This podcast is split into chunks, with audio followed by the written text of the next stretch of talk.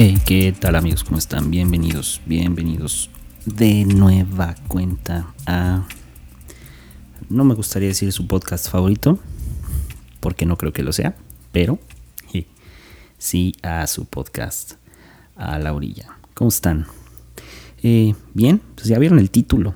Este, un solo libro. ¿De qué? ¿Y de qué? ¿Por qué un solo libro? justo eh, que estamos como entre eh, tener esta serie, ¿no? Acerca de cultos coactivos coercitivos. Pues hay algunas otras cosas de las cuales de entrada no pretendo tener la razón, pero simplemente son cosas que he observado y como todo, ante pues cualquier, digamos, señalamiento contrario o alguna otra perspectiva, con gusto pues cambiamos de opinión. Ya lo he dicho mil veces, aquí nadie ostenta la razón, pero pues como soy alguien necio y alguien al mismo tiempo curioso, ah, justo me llamó mucho la atención una frase de Santo Tomás de Aquino que pues dice así, teme al hombre de un solo libro. Y sin ahondar mucho en el verdadero significado de esta frase, que es, lo vamos a tocar más adelante en este episodio, justo con esta frase entra para mí una problemática, una complejidad radical, en especial en, algunos de los mensajes que de pronto, eh, pues, predicadores, pastores sueltan eh, domingo a domingo. Ahora, no tengo ningún problema con la predicación, pero sí hay algunas cosas que me llaman mucho la atención. Y es que el problema no es el libro, el problema es que la mayor parte de la eh, población cristiana evangélica lee únicamente libros que afirman y reafirman eh, su ideología y que además muy pocas veces lo ponen a prueba o lo ponen en duda o bien no cuestionan estos libros más allá de cuestionar al libro, ¿no? entiéndase el libro como este no es compendio, pero sí este, estos 66 libros que forman eh, la Biblia. ¿no? no es el libro, sino es todo lo que gira o los libros que giran alrededor de el libro. Y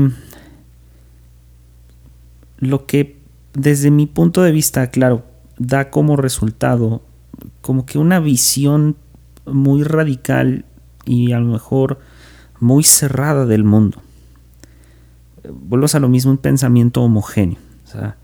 y entonces pues, todo el razonamiento, digamos, lógico de el hombre cristiano, pues radica únicamente en ocasiones en sostener de manera constante la misma postura, aunque la Biblia invite a lo contrario.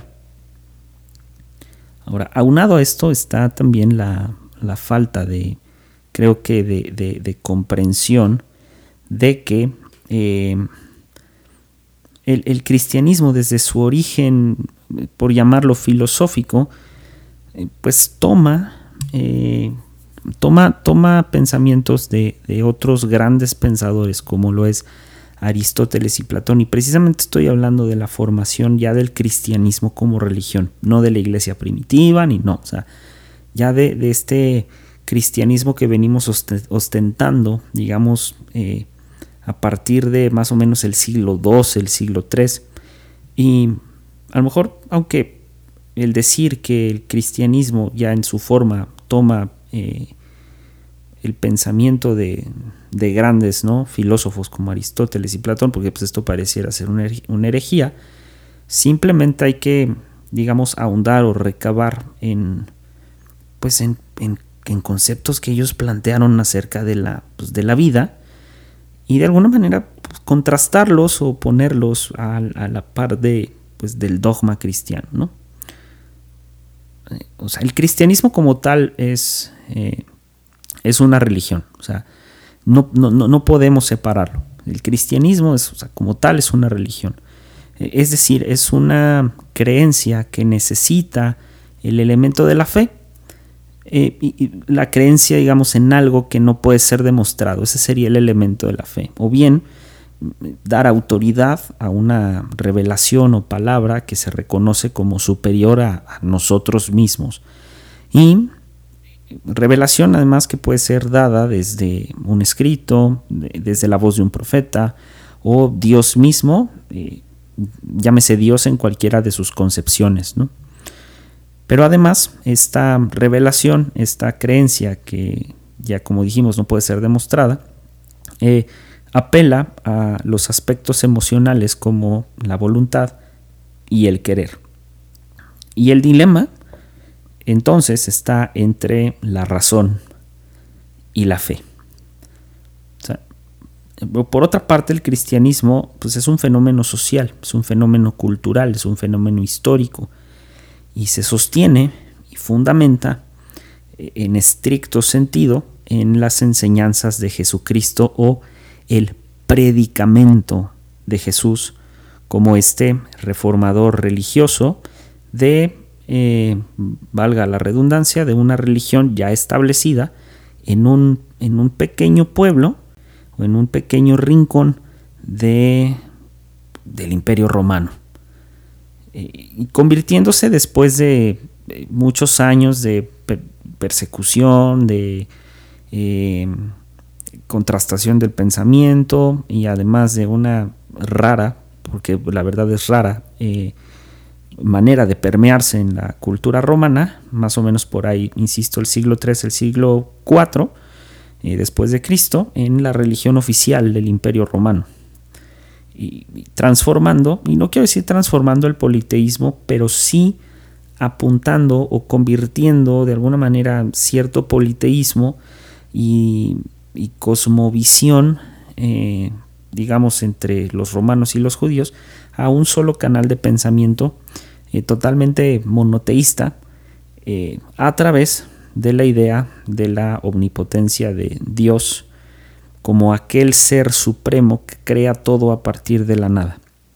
Ahora, los griegos, que esto es muy curioso, los griegos sostenían que de la nada no puede venir nada sin un elemento previo y que la materia era eterna, pero moldeada en diferentes formas.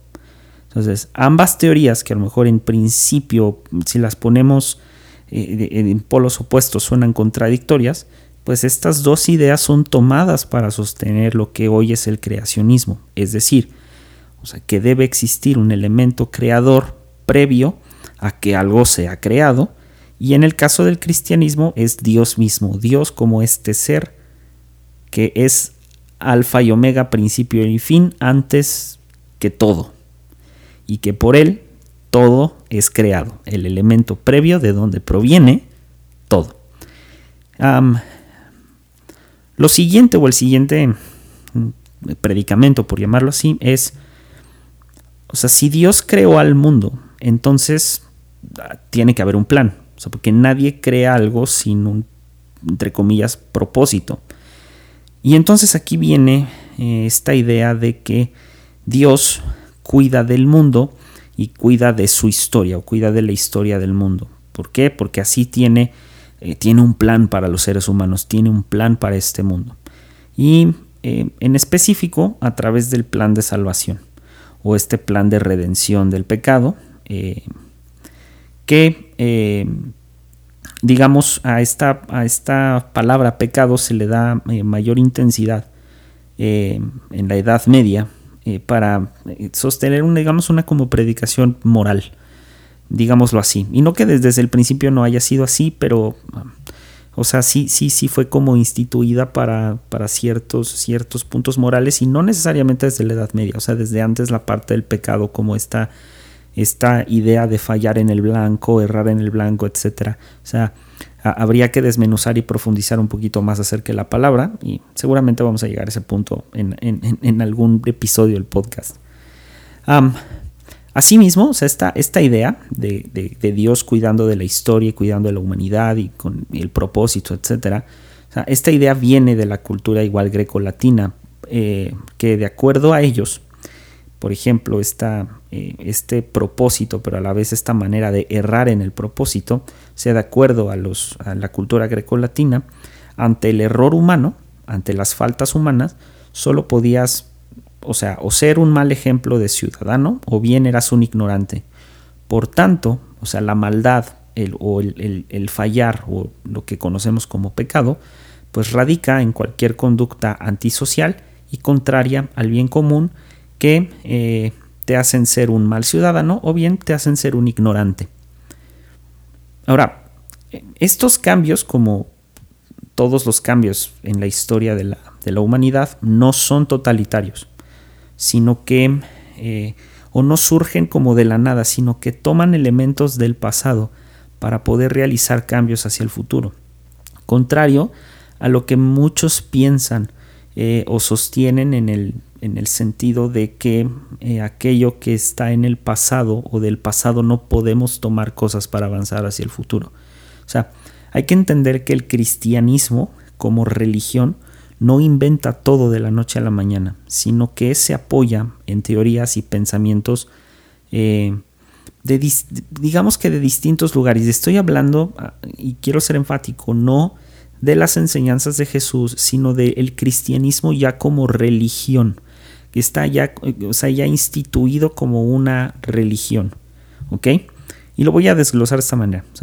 vamos a hablar primero de cómo, cómo, cómo toma, eh, digamos, como elementos de distintos pensadores o de distintos pensamientos, ¿no? O del estoicismo, por ejemplo, toma el concepto de eh, ley natural.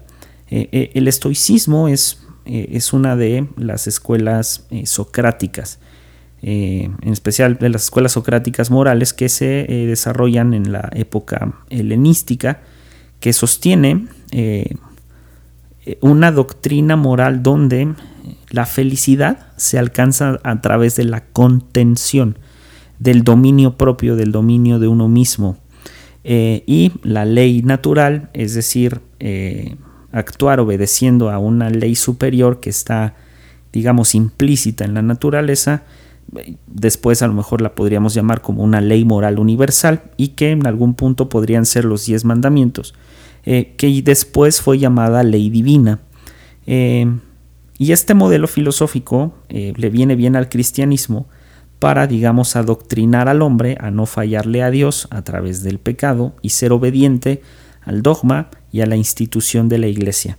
O sea, tomamos del estoicismo la ley natural para hacer la ley divina y de ahí, entonces, eh, ejercer esta parte, ¿no? De adoctrinar al hombre, como dije, a no fallarle a Dios a través del pecado y ser obediente al dogma y a la institución de la iglesia.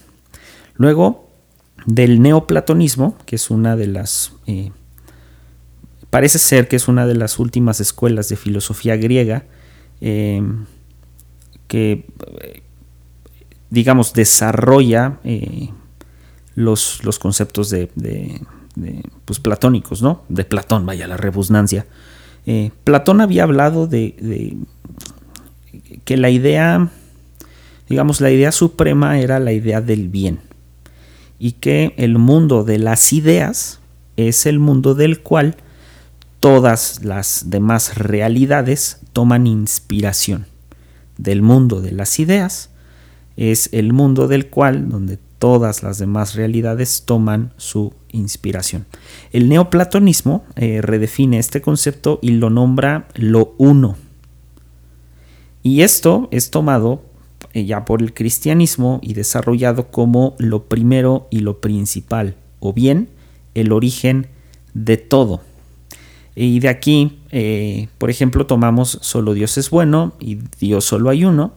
Es decir, o sea, la idea de eh, la idea que todo lo bueno y perfecto o todo lo que tienda al bien proviene de lo uno o bien proviene de Dios, como este ente único, eh, Dios supremo, etcétera, etcétera, etcétera. Y además de quién dependen todas las demás cosas. De Aristóteles, por ejemplo, que en algún momento había hablado de Dios no propiamente como Dios, sino como el, motor inmóvil. Eh, esto es, el motor inmóvil es la fuerza externa eh, que desde sí misma ha creado el universo y todo lo eh, lo que existe sin estar, digamos, como que presente en el universo.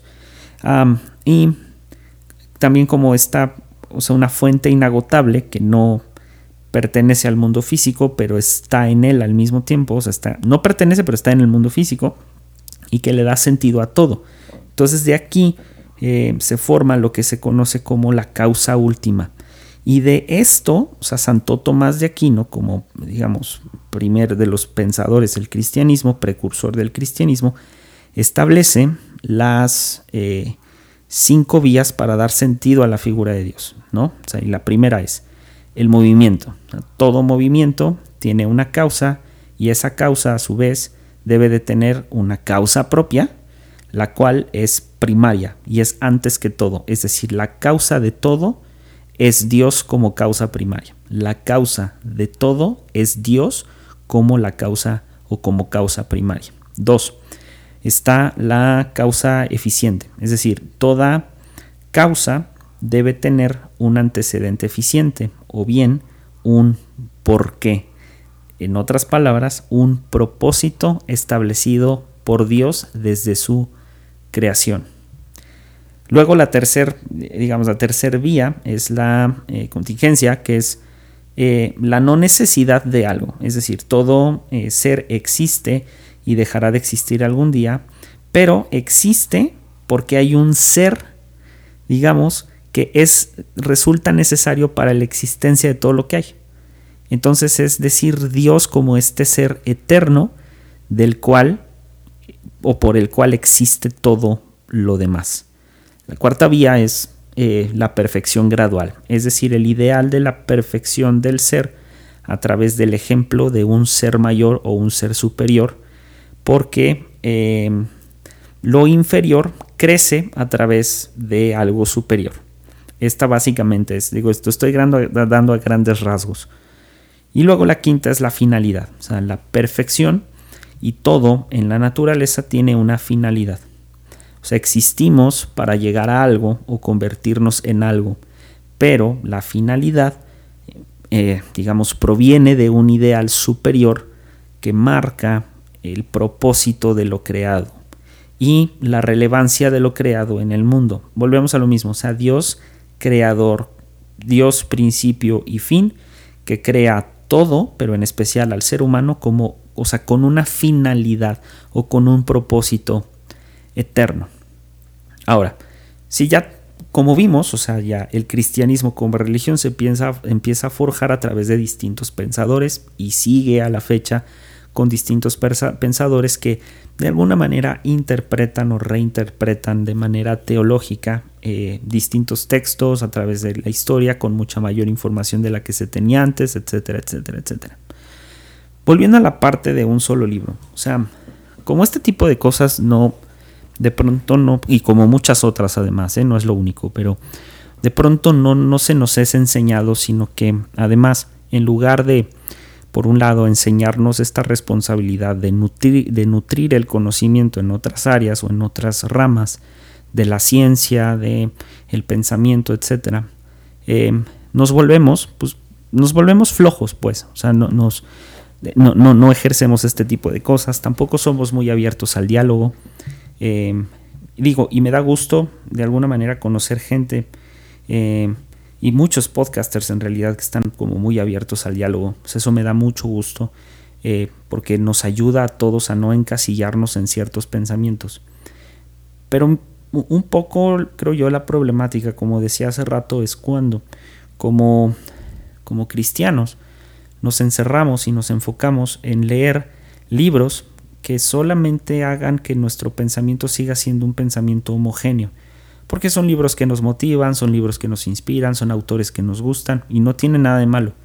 Lo que tiene, o lo no, no peligroso, pero lo que sí a lo mejor tendría un poco de malo es el no salir de leer lo mismo siempre, ¿no? y al mismo tiempo, o sea, no solamente que no, no, no, no nos vaya, uno tiene que comenzar a buscar como cierta información por su cuenta, sino también entramos en el otro aspecto de que muchas de estas ideas, eh, incluso desde la misma filosofía hasta muchos otros campos de la ciencia, como le dije hace rato, pues son rechazadas todavía por la misma iglesia porque contravienen a su, al dogma, contravienen a, incluso a los intereses cualesquiera que sean estos, eh, pues comenzamos a rechazar todo este tipo de cosas porque eh, pues hay oposición, no hay... Eh, además, al hacer esto, o al, negar o al rechazar este tipo de, información, pues tampoco hay debate, por ejemplo, tampoco hay, pues no hay discusión, entonces, pues no podemos llegar a nada. O sea, no llegamos a acuerdos, no llegamos a cierto nivel de raciocinio, e insisto, seguimos eh, pues estancados en ideas o en pensamientos homogéneos, ¿no?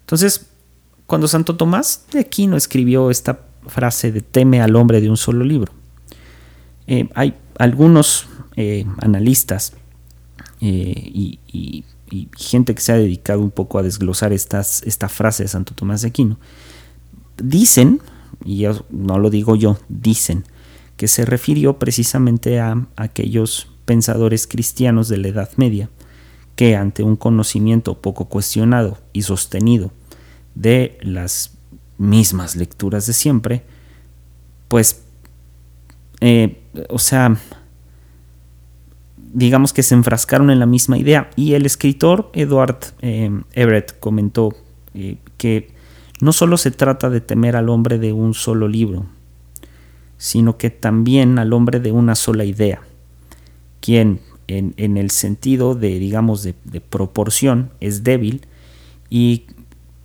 quien ve solo, eh, o sea, digamos que se enfoca solo a lo poco que ha mirado, ¿no?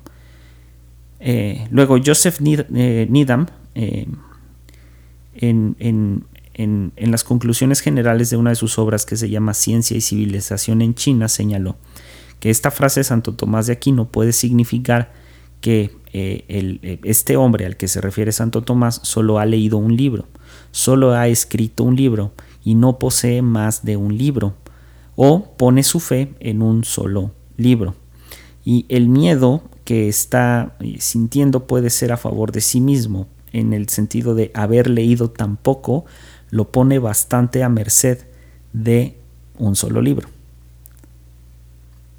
Entonces, el reforzamiento constante de las ideas y mensajes, digamos, como repetitivos, eh, lo que hacen es que pues desfavorecen a la gente, o sea, pues porque es un, digamos que es un como un constante reciclaje, digamos, ¿no? De, mensajes, de frases, eh, etcétera, y que como que si no, no, no, no, no, no obtenemos mayor conocimiento en otras áreas, o sea, posiblemente nuestra vida y, todo lo que hagamos va a girar en torno a ello. ¿Sí me explico? en torno a una sola idea, a cierto pensamiento homogéneo y, al mismo tiempo creando, o sea, conceptos en nuestra cabeza que a lo mejor muchos de ellos son o muy abstractos o muchos de ellos no siempre van a suceder.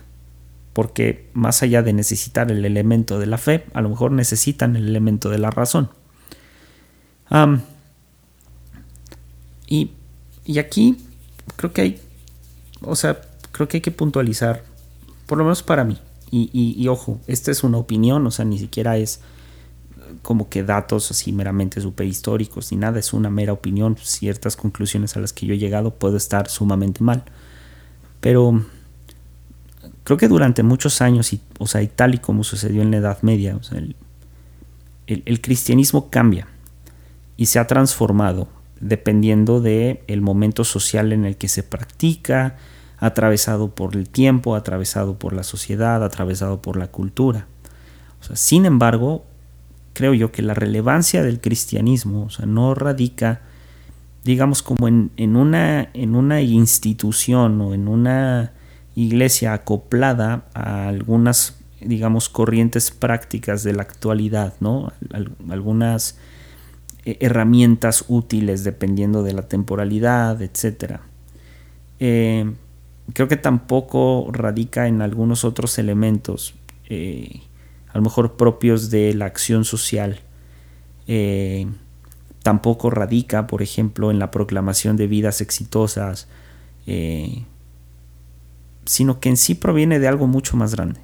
O sea, creo que por el contrario, el cristianismo debería de ser a lo mejor desde el aspecto no sé si filosófico, y, a lo mejor conforme a las enseñanzas plasmadas en, su dogma, en, su, en, eh, pues en la Biblia, digamos como, creo yo, o sea, una corriente no de pensamiento, pero sí esta religión, relación, como lo quieran llamar, capaz de generar por medio de la fe, junto con la razón, pues cambios verdaderamente fuertes a largo plazo, a lo mejor cambios estructurales, no sé, a largo plazo, para un bienestar colectivo, o sea, para un bienestar social, y a lo mejor suena muy utópico lo que estoy diciendo, pero también para dar solución a problemáticas eh, producto de sistemas cuyo, cuyos modelos a lo mejor son obsoletos o no responden a necesidades o no están alentando a necesidades sociales grandes.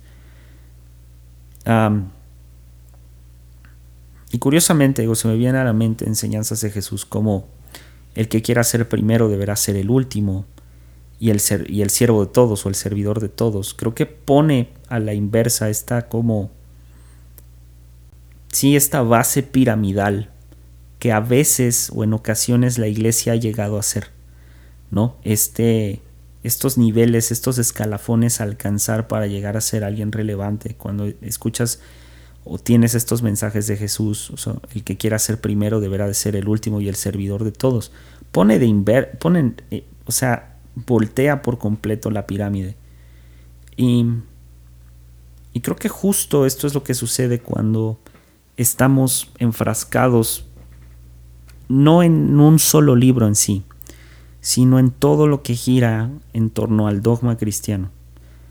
muchos libros de liderazgo, de liderazgo dentro de iglesia, que toman no solo las enseñanzas bíblicas, sino además toman cosas de coaching, siendo que el coaching eh, en ciertas ocasiones es muy dañino, tomando elementos a lo mejor de marketing, no necesariamente los elementos más puros del marketing, sino eh, esta idea de demostrar a lo mejor en redes sociales que la iglesia es algo eh, fascinante por sus luces.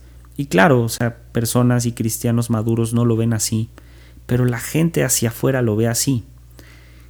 Y, y desde mi punto de vista, o, sea, cuando ponemos esta, esta parte de de, o estas ciertas problemáticas y ciertos pensamientos en contraste. Creo que de pronto podríamos tal vez, en lugar de ser hombres de un solo libro, encontrar opciones en distintas áreas y en distintos conocimientos y aplicando distintas, eh, distintas herramientas, distintas eh, ciencias alrededor del que pueden girar alrededor del cristianismo, ¿no?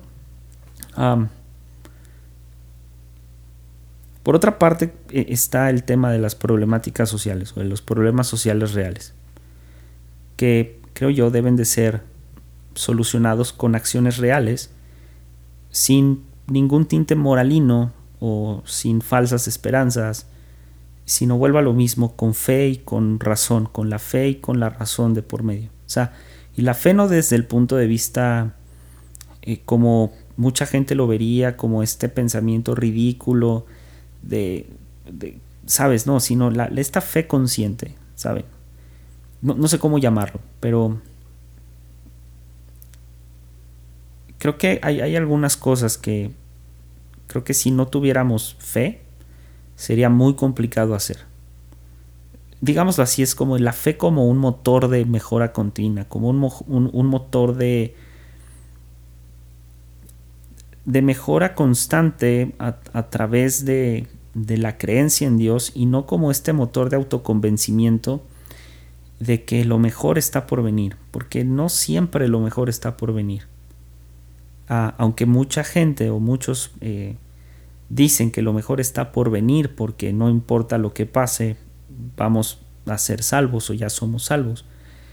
Normalmente entendemos que lo mejor está por venir eh, ante una situación compleja y no siempre es así. O sea, también existe la otra parte de que no necesariamente lo mejor esté por venir. Y luego hablamos cuando esto mejor no llega, entonces ah, es la soberanía de Dios o es Dios queriéndote enseñar algo. Y creo que tampoco es así.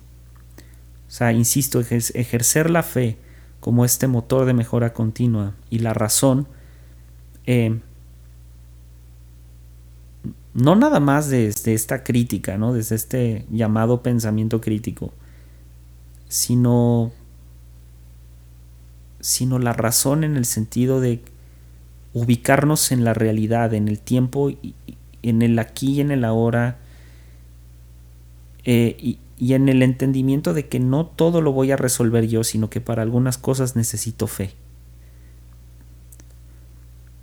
Y creo que de esta manera podríamos llegar a, lo mejor a una buena, por llamarlo así, una buena síntesis. No lo sé. insisto, hay problemas, problemas muy reales.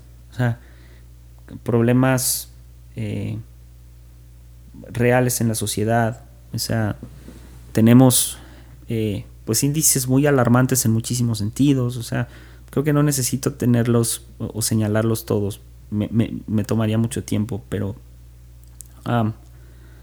lo curioso es que con este desconocimiento de problemas reales, muchos cristianos siguen viviendo una especie como de fantasía dentro del, dentro del mundo cristiano. Algunos incluso, o sea, llamándose a sí mismos como influencers cristianos, no, por ponerlo así. Y, siendo como estas, a lo mejor, tratando de ser sí como figuras dentro de este mundo influencer y este mundo de redes sociales. Lo cual se me hace, no sé, no sé si se me hace contrario, creo que cada quien haga lo que quiera, pero de alguna manera a mí me causa mucho ruido, no sé por qué.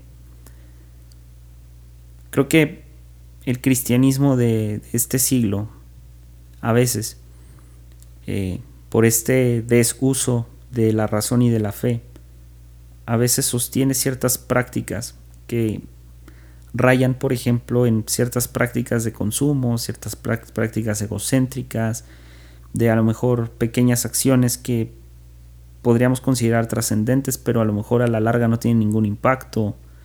Eh, también, por ejemplo, contribuimos mucho a esta concepción del éxito como el ser alguien extraordinario y, al mismo tiempo cuando no logramos este éxito decimos cosas como la fe falló o como, o sea, no sé, desde Dios tiene un propósito, insisto, como todas estas frases catchy que de pronto las repetimos, insisto, porque somos hombres de un solo libro. Eh, luego no solo eso, sino estándares morales a veces inalcanzables, con, con consecuencias a la larga muy destructivas. Eh, o sea, o, sea, no sé, condenación, muchas cosas que traemos ahí atrás, ¿no? Eh, mucha descontextualización de, la Biblia y muchísimas cosas que, podríamos apuntar, pero para ir cerrando, hace poco habíamos, eh, habíamos tenido una, una discusión, eh, no discusión, pero sí una, una, argumentativa en el sentido de qué es, qué es lo que la iglesia tendría que hacer, ¿no? Para poder, digamos, entre comillas, brillar en sociedad. Porque Jean-Luc Nancy decía esto. O sea, el cristianismo, no es que el cristianismo haya dejado de vivir, sino que ha dejado de dar vida. Y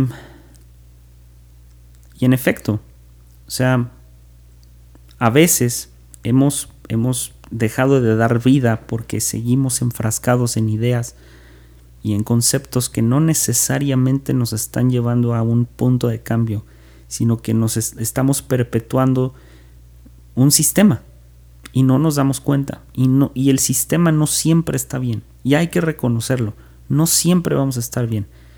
Pero hay que dar opciones de cambio y las opciones de cambio vienen apuntando a lo que está mal y a través de eso ejercer diálogo pensamiento. Y justo les decía, ok, vamos a hacer un cambio en la iglesia. ¿Quiénes, cómo y cuándo? O sea, vamos a juntar a las mega iglesias del mundo. ¿Cuántas son? ¿Quiénes son? ¿Qué denominación son? Nos apartamos de ahí. Y son peleas que a veces nadie va a ganar. O sea, la solución a, muchos de los problemas reales que tenemos hoy en día, para mí, inician con estos dos motores, la razón y la fe. e insisto, la fe como este motor, motor para una mejora continua en el sentido de que sí se puede ser mejor y se pueden hacer las cosas mejor. Obviamente confiando en, en Dios y por otro lado la razón en el sentido de dejemos de darle explicaciones divinas a todo y entre otras cosas en las que se puede ejercer la razón. O sea, pocas iglesias han optado, por ejemplo, en obtener ayuda psicológica, en ayuda legal, de a de veras. O sea, no ayuda que, que ayude a sostener sus propios intereses y su, su propio mensaje, sino ayuda real. Muy pocas iglesias. Creo que la solución a problemas reales inicia ejerciendo estas dos. Pero al mismo tiempo, en darle opciones a, nuestra gente, dándole opciones a la iglesia de una educación diferente. Y, no me refiero a una educación bíblica, sino una educación más allá de un solo libro. Digámoslo así, en una educación secular, no en una educación eh, tomada por la iglesia misma. Para, creo yo, así darle cabida a pensar libremente y, y al mismo tiempo también con generosidad, porque creo que generosidad es algo que no se tiene que terminar. Generosidad creo que es un mensaje que puede seguir, pero haciéndolo de la manera correcta, sin, coerción, sin coacción, sin manipulación, sin perversión de lo que realmente es ser generoso. Me gustó una frase, dice, del mismo modo que es mejor iluminar que solamente brillar, asimismo es más grande dar a los demás las cosas contempladas que solamente contemplarlas. Del mismo modo que es mejor iluminar que solamente brillar, asimismo es más grande dar a los demás las cosas contempladas que solamente contemplarlas. Y nada, quería descargar un poco estos pensamientos y nos vemos en la que viene. Bye.